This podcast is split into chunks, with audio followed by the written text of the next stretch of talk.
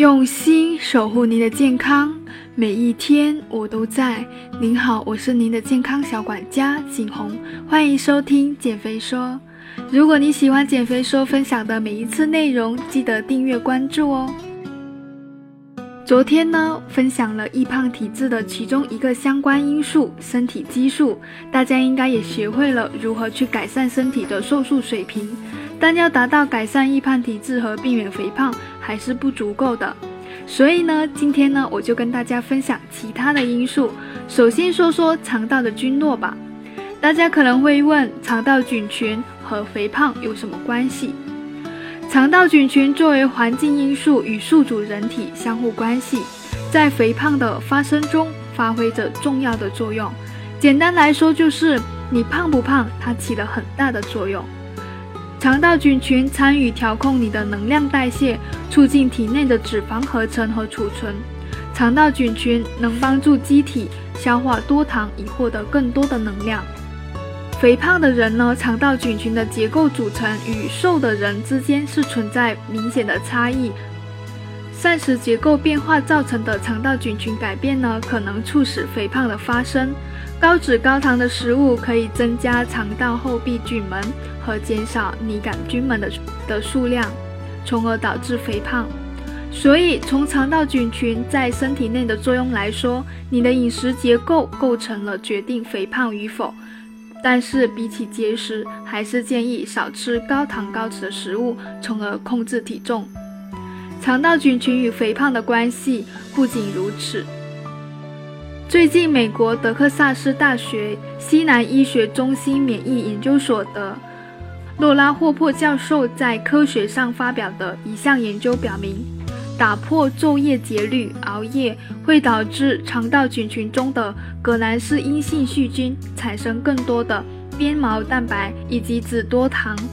这些物质能够穿过我们肠屏障，到达肠黏膜内部，与肠黏膜下方的免疫细胞相互作用，从而促进大肠上皮细胞对高热量食物的摄取，从而促进大，从而促进小肠上皮细胞对高热量食物的摄取，并且更多的储存脂肪。意思是，熬夜的结果也会增加膳食脂肪酸的摄取。以及脂肪的储存，从而诱发肥胖。虽然这个实验的对象是小鼠，但之前的大量研究也已经发现，经常熬夜同样会使人类肠道微生物的组成发生显著的变化，从而引起肥胖等各种代谢相关疾病。虽然这个实验的对象是小鼠，但之前的大量研究也已经发现，经常熬夜。同样会使人类肠道微生物的组成发生显著的变化，从而引起肥胖等各种代谢相关疾病。所以，如果想要把身体内的肠道菌群调理到易瘦体质状态的话，要避免高脂高糖饮食，避免熬夜，要作息规律。接下来要讲的第二个因素就是身体能量供应模式。人体的能量是由碳水化合物、脂肪和蛋白质提供的。这是三大产能营养素，而这三种能量物质根据不同的比例呢，是参与我们人体的功能。其实，人体正常状态，蛋白质很少参与能量代谢。可以根据人呼吸过程的气体交换来计算出，及生成的二氧化碳量除以消耗的氧气量，这就是呼吸商。因为消耗脂肪和消耗碳水的过程是不一样的。因为消耗脂肪和消耗碳水的过程是不一样的，分解一份碳水会消耗六份的氧气，生成六份的二氧化碳；而分解一份的脂肪会消耗二十三份氧气，生成十六份的二氧化碳。由此就可以推算出各种物质供应的比例。一般安静状态的话，呼吸商是零点八，也就是能量的来源有二分之三是来自脂肪。有三分之二是来自于脂肪，三分之一来自于碳水。如果呼吸商高于零点八的话，那就是脂肪参与能量供应的量减少了，增加了碳水的消耗。反之，呼吸商小于零点八时，就是更多消耗脂肪了。还比如，在进行长跑的朋友正在动用脂肪提供能量，呼吸商也会低于零点八。而进行生酮饮食的朋友，使用大量的脂肪来提供能量，呼吸商也会小于零点八。这样的结果就是身体能量供应的比例不同，对脂肪的消耗量也不同。想要减少脂肪囤积，会更让更多的脂肪消耗参与能量供应，这样才能让身体变得没有那么容易胖。第三种因素就是身体组成成分，这里要讲主要就是肌肉和脂肪的比例，在同等重量下，脂肪的体积会比肌肉要大很多，储备的热量也多很多，但是脂肪细胞消耗的热量比同等肌肉细胞要低很多。两个同样体重的人，一个脂肪含量高，一个肌肉含量多。那肌肉含量多的人每天消耗的热量会比脂肪多的人要高。当你的脂肪越来越多，那么你单位体重消耗的热量就变少。然而，你想要减肥的话，还要消耗掉你那高热量密度的储存仓库脂肪，还真是难上加难了。所以，瘦的人好像更容易保持瘦。而胖的人却那么难受，这就是因为身体储存了大量的热量，消耗的热量却不多。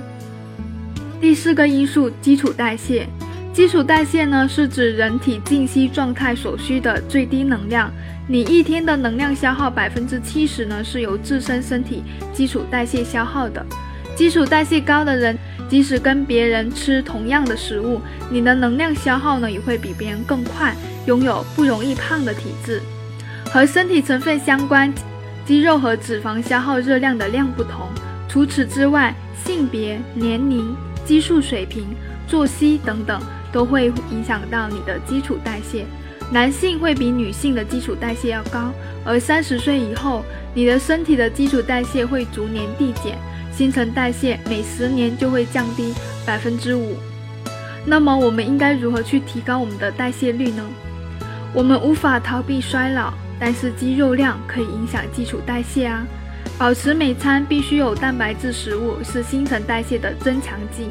还要避免高热量的食物，多进行健身锻炼。首先呢，不要节食，节食减肥会让你的身体代谢降低，身体进入保护机制。一恢复饮食，能能量就会转换为脂肪储存，身体就会急速反弹复胖。所以，减肥的饮食控制必须高于自身的基础消耗。第二，其次，保证充足的蛋白质。蛋白质呢，会延长你的饱腹感，不至于暴饮暴食。摄取足量的蛋白质能够提高人体的代谢水平，让你每天多燃烧一百五十到两百大卡的热量。减肥不一定减少蛋白质，每天蛋白质占整天的饮食热量要有百分之三十。之后呢，要保证多喝水。每天至少六到八杯水，每杯两百毫升左右，可以促进肠胃的蠕动，新陈代谢才能够保持正常，从而防止便秘，有助于维持循环系统。可以喝柠檬水、茶叶水，拒绝外卖各种甜的饮料，少喝冷饮。还有呢，可以吃点辛辣的食物。研究发现。一小勺的甜椒呢，含有三十毫克的辣椒素，能让新陈代谢提高百分之二十三。最后，合理的运动，力量训练可以提高代谢，有氧锻炼只能减少脂肪。但力量训练能够增加肌肉重量，同时减少脂肪。想要加快代谢，力量训练不可少。有氧锻炼能在结束后的一至两个小时内加快代谢，而力量训练能够让，而力量训练能在结束后让你的身体代谢加快，持续二十四小时。保持睡眠时间，睡眠时间呢会降低人体的新陈代谢率，建议每天至少要七个小时左右的睡眠。以上的六个建议关于提高代谢，你记住了吗？接下来第四个因素就是消化酶。如果体型相近的两个人一段时间内吃同样多的食物，而有一位长肉了，一位却没有变化，那么很可能是他们两位消耗吸收能力有区别。因为人的消化道对食物的消化吸收全过程都需要一系列的物质参与，也就是酶。如果消化能力弱，消化酶和吸收酶的分泌量以及活性比较弱的话，食物中的营养素就会有许多流失，并没有吸收到人体内。这样就算是吃了很多，但是没消化完全，吸收不多，那么摄入的营养素和热量也会比较少。虽然看上去消化吸收不好，更利于减肥，但我并不希望大家通过消化吸收差来避免肥胖，只是告诉大家这也是因素之一。